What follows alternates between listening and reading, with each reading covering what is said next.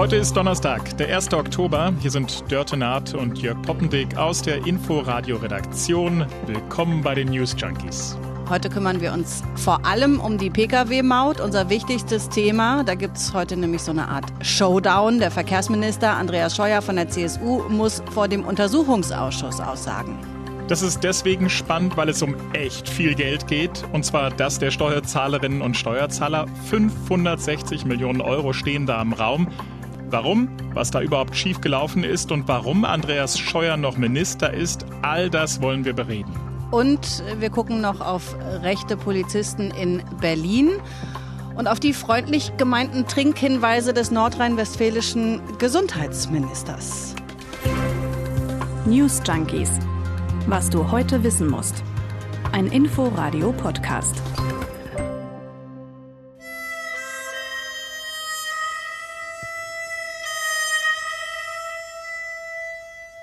Showdown heute Abend im Anhörungssaal des Elisabeth Lüders Hauses in Berlin.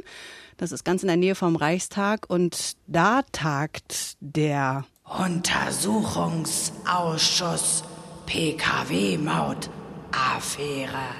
Ich wusste immer, dass du eine ganz kranke Seite an dir hast. dass du dich aber tagsüber irre kont kontrollierst. Also, das allein klingt jetzt noch nicht so richtig spannend.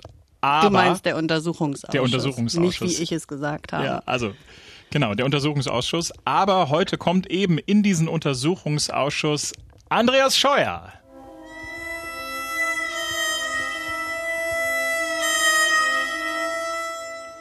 Der Bundesverkehrsminister von der CSU, genau. Warum ist da also nun High Noon heute Abend, weil Andreas Scheuer erklären muss, warum er Verträge, die sehr, sehr viel Geld enthielten, warum er die unterschrieben hat, obwohl noch gar nicht klar war, dass die Pkw-Maut nun tatsächlich kommen kann. Denn das muss man sagen, zum gleichen Zeitpunkt haben sich noch die Richter des Europäischen Gerichtshofs mit der deutschen Pkw-Maut beschäftigt. Und wie wir jetzt wissen, haben sie die ja dann auch abgesägt. So, und jetzt wird's kleinteilig, aber nicht weniger spannend. Ist so ein bisschen wie so ein Krimi, bei dem man sich die Bruchstücke der Beweiskette zusammensuchen muss. Im Zentrum steht dann nämlich ein Treffen zwischen Andreas Scheuer und den anvisierten Mautbetreibern. Das waren die österreichische Firma Kapsch und Eventim. Kennt man eher aus dem Ticketverkauf für Konzerte, die Firma. Und mit deren Chefs hat sich Andreas Scheuer getroffen und jetzt ist die Frage, ob sie dem Verkehrsminister angeboten haben, die Unterschrift unter diese Verträge zu verschieben, und zwar bis das Urteil des EuGH da ist. Scheuer sagt nein, hat er auch vor dem Bundestag so gesagt. Denkwürdige Fragestunde war das im Bundestag vor gut einem Jahr. Da stehen eigentlich die Staatssekretäre. In diesem Fall ist dann der Minister aber im wahrsten Sinne des Wortes heranzitiert worden, weil sein Staatssekretär auf die Frage des FDP-Abgeordneten Oliver Luxic sagte, das müssen Sie den Minister fragen. Herzlichen Dank, dass Sie direkt quasi aus dem Olymp abgestiegen sind ins Plenum und uns die Frage zu beantworten. Gab es das Angebot der Betreiber, den Vertrag erst nach dem Urteil zu unterschreiben? Und wenn es das gab, warum haben Sie es abgelehnt? Herr Scheuer, jetzt haben Sie eine Minute. Es war bitte. nicht Thema in dem Gespräch am 22. November. Ähm, das Thema war, dass wir zügig in diesem Jahr noch zum Abschluss kommen, weil ich aufgeklärt habe, dass es darum geht, Gesetz umzusetzen und auch die Vorgaben aus dem Haushaltsjahr 2018 umzusetzen. Wie Sie wissen, so, und jetzt hat Andreas Scheuer ein Problem. Es gibt nämlich eine Gesprächsnotiz von genau diesem Treffen, in der was anderes steht, also Aussage gegen Aussage. Und alle werden heute in dem Untersuchungsausschuss nochmal gehört. Die ursprünglich vorgesehenen Mautbetreiber und eben auch Scheuer. Dessen Stuhl wackelt jetzt ganz schön, oder? Ja, kann man so sagen. Die Forderung ist aus der Opposition ja auch schon einige Male gekommen, dass er zurücktreten soll.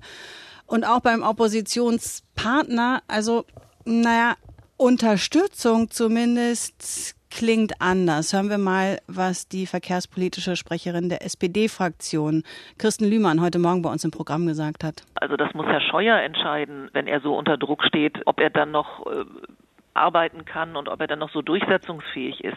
Wir müssen den heutigen Tag abwarten. Entweder es bestätigt sich, dass dieses Angebot da war, dass er also dem Bundestag die Unwahrheit gesagt hat, oder es bestätigt sich nicht. Und wenn es sich nicht bestätigt, dann hat er wieder etwas mehr Beinfreiheit. Ich habe Fragen, ehrlich gesagt. Ich auch. Also, wie ist das überhaupt alles entstanden mit dieser um die Ecke gedachten Pkw-Maut, für die Deutsche dann nicht zahlen sollen? Ja, war äh, ja von Anfang an umstritten, ob das überhaupt geht.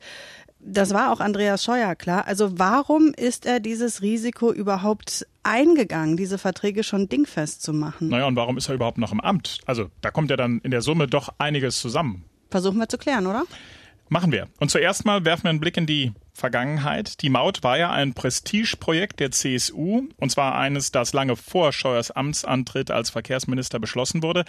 Als Parteivorsitzender der CSU war es Horst Seehofer, der von Anfang an die treibende Kraft für die Ausländermaut war. Er hat sie zum Beispiel auch in den Bayern-Plan geschrieben wohl wissend, dass die damalige Bundeskanzlerin Angela Merkel das nicht wollte. Und die hat das im Wahlkampf auch ziemlich klar gesagt, im Bundestagswahlkampf 2013. Da gab es das TV-Duell zwischen Merkel und dem Kanzlerkandidaten der SPD, Per Steinbrück. Und da hat sie sich zu folgender Aussage ähm, hinreißen lassen. Mit mir wird es eine Maut äh, für Autofahrer im Inland nicht geben. Ah ja, endlich. Ich glaube, das ich glaube, das habe ich schon ähm, sehr, sehr lange und in vielen Interviews gesagt. Naja. Ich äh, glaube nicht, dass es richtig wäre, die Autofahrer weiter zu belasten. Und dann kam, was kommen musste. CDU und CSU werden stärkste Kraft bei den Bundestagswahlen und verhandeln mit der SPD über einen Koalitionsvertrag. Und was macht der Seehofer? Der trommelt weiter für seine Maut und er droht, einen Koalitionsvertrag ohne Maut werde er nicht unterschreiben. Wir werden die Pkw-Maut nicht aufgeben, sondern durchsetzen. Das bin ich der bayerischen Bevölkerung schuldig. Und ich äh, fühle mich jetzt auch in der Verantwortung, mein im äh, Wahlkampf gegebenes Versprechen einzulösen. Und das hat er getan. Am Ende haben sich tatsächlich Seehofer und seine CSU durchgesetzt, und zwar gegen große Teile der Schwesterpartei CDU und auch gegen den Koalitionspartner SPD. Die Maut kam also 2013 in den Koalitionsvertrag der Großen Koalition. Lies doch noch mal vor, was da genau steht, Jörg. Also, zur gesetzlichen Finanzierung des Erhalts und des Ausbaus unseres Autobahnnetzes werden wir einen angemessenen Beitrag der Halter von nicht in Deutschland zugelassenen Pkw erheben, mit der Maßgabe, dass kein Fahrzeughalter in Deutschland stärker belastet wird als heute. Die Ausgestaltung wird EU-rechtskonform erfolgen, ein entsprechendes Gesetz soll im Verlauf des Jahres 2014 verabschiedet werden. Da klang das irgendwie alles noch ganz glatt und gut. Ne? Letztlich mhm. sah der Plan dann so aus, alle Autofahrer sollten die Pkw-Maut zahlen, Deutsche dann aber später im entsprechenden Umfang bei der Kfz-Steuer entlastet werden. Also wirklich zahlen sollten dann nur Ausländer. Und über diese Ausnahmeregel, da gab es dann Streit, erstmal mit der EU-Kommission, der konnte dann noch beigelegt werden. Am Ende hat dann aber Österreich vor dem Europäischen Gerichtshof geklagt. Und dieses Gericht hat dann im vergangenen Jahr im Juni gesagt, die Maut verstößt gegen EU-Recht. EU-Ausländer werden damit in Deutschland diskriminiert, weil die wirtschaftliche Last der Abgabe allein bei ihnen liegt. Und die Richter haben noch was festgestellt, nämlich dass die Maut gegen zwei Grundfreiheiten des EU-Binnenmarktes verstößt. Der freie Warenverkehr werde beeinträchtigt, sagen sie, weil die Pkw-Maut die Transportpreise von EU-Ausländern erhöht und somit der Zugang von Erzeugnissen aus anderen Mitgliedsländern behindert wird. Außerdem erschwere sie den Dienstleistungsverkehr im Binnenmarkt. Das war natürlich eine juristische Klatsche und der Verkehrsminister Andreas Scheuer dementsprechend kleinlaut. Das Urteil ist zu respektieren und zu akzeptieren. Politisch gesehen und politisch bewertet ist die Pkw-Maut somit leider vom Tisch. Aber für Scheuer haben damit die Probleme erst so richtig angefangen. Interessant ist ja, dass Andreas Scheuer mit dem Thema schon sehr lange zu tun hatte. Er war nämlich von 2009 bis 2013 Staatssekretär im Bundesverkehrsministerium. Also in der Zeit, als die Diskussion um die Maut schon voll entbrannt war. Und laut den Recherchen des Spiegel hat er in der Zeit die Argumentation seines Chefs, der damalige Verkehrsminister, Peter Ramsauer war das, der ist er gefolgt. Naja, Ramsauer hatte nämlich ähm, Bedenken angemeldet, ob das europarechtlich überhaupt okay ist. Genau, und ähm, das hat Scheuer dann auch genau so argumentiert in einem Brief an eine Bürgerin, aus dem der Spiegel dann zitiert hat. Und als er dann selbst ganz oben war, der Verkehrsminister, da hat das dann plötzlich ganz anders gesehen. Als Verkehrsminister hat das ganz anders gesehen. Und am 30.12.2018 dann mit Stolz verkündet, dass die Verträge unterschrieben sind. Wir haben noch kurz vorm Jahreswechsel hart gearbeitet. 30.12. konnten wir den Vertrag zur Pkw-Maut für Deutschland unterschreiben. Somit ist fix, die Pkw-Maut kommt zum Oktober 2020, so ist es vertraglich vereinbart. Und wir bleiben im finanziellen und wirtschaftlichen Rahmen, der vom Parlament uns vorgegeben wurde. Das Ganze hat eine lange Vorgeschichte. Und ich frage mich jetzt bei dieser Geschichte, warum hat das am Ende dann ja so, so aufs Gas gedrückt? Warum hat das so übers Knie gebrochen? Tja, das ist die große Frage. Es gibt einen Hinweis dazu in dieser Gesprächsnotiz, die auch im Untersuchungsausschuss heute eine Rolle spielt. Und da spielt die Zeit bis zur Bundestagswahl eine Rolle. Die Maut sollte noch im Jahr 2020 kommen, damit Probleme, die da auftauchen könnten, dann den Wahlkampf für die CSU nicht negativ beeinflussen für die Bundestagswahl 2021. Und ich kann mir vorstellen, dass auch äh, ganz gut Druck aus München gab. Die CSU wollte ja offenbar vor allem ihren Bayern den Gefallen tun, dass dann all die Österreicher auf deutschen Autobahnen auch schön zahlen müssen der Minister selbst verweist dann immer auf die Vorgaben des Haushalts und dass er deswegen die Verträge noch 2018 schließen wollte. So, das also der Hintergrund für den Showdown heute.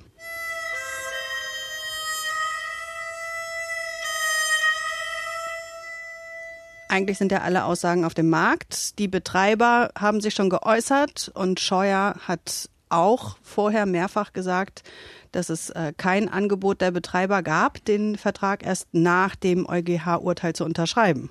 Wenn Sie das jetzt so allesamt heute nochmal aussagen, aber eben jetzt vor dem Untersuchungsausschuss ist, Untersuchungsausschuss ist ja die Frage, warum? Also was ist der Unterschied? Naja, so ein Untersuchungsausschuss ist ja jetzt keine elterliche Ansprache, die in ein Ohr reingeht und dann aus dem anderen wieder raus. Der Untersuchungsausschuss gilt als das schärfste Schwert der Opposition. Zum einen, weil auch eine parlamentarische Minderheit so einen Ausschuss einsetzen kann und zum anderen ist er mit Macht ausgestattet.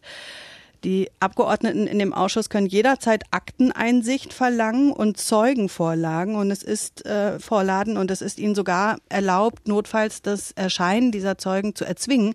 Und wenn sich jemand weigert, dann kann der Ausschuss Ordnungsgelder festsetzen und sogar Personen in Haft nehmen lassen. Mal zurück zu unserem Fall. Sollte Verkehrsminister Scheuer heute zum Beispiel seine Aussage wiederholen, könnte er sich womöglich in eine rechtlich schwierige Situation bringen, denn Falschaussagen in einem solchen Ausschuss sind nämlich strafbar. Kleines Beispiel aus der Vergangenheit. Anfang des Jahres wurde der ehemalige Finanzminister aus Rheinland-Pfalz unter anderem wegen uneidlicher Falschaussage vor dem Untersuchungsausschuss zur Nürburgring-Affäre zu einer Haftstrafe verurteilt. Tja, aber wenn dann am Ende dieses Untersuchungsausschusses weiter Aussage gegen Aussage steht, dann ja, dann ist man so schlau als wie zuvor. Naja, Passiert und, gar nichts. Ja, und trotzdem fragt man sich natürlich irgendwie, wie Andreas Scheuer sich über all die Zeit im Amt halten konnte. Denn das ist ja auch ohne die Klärung dieses einen Details ein absolutes Desaster, diese gescheiterte Pkw-Maut. Tja, und da sagen jetzt äh, viele, das liegt einzig und allein daran, dass der CSU-Chef ihn noch nicht rausgeschmissen hat. Also dass Markus Söder es wäre, der ihn vor die Tür setzen müsste und nicht Angela Merkel in dem Fall. Naja, und so ein Ministerwechsel, der bringt ordentlich Unruhe ins Kabinett. Ich glaube, das will im Moment niemand so richtig.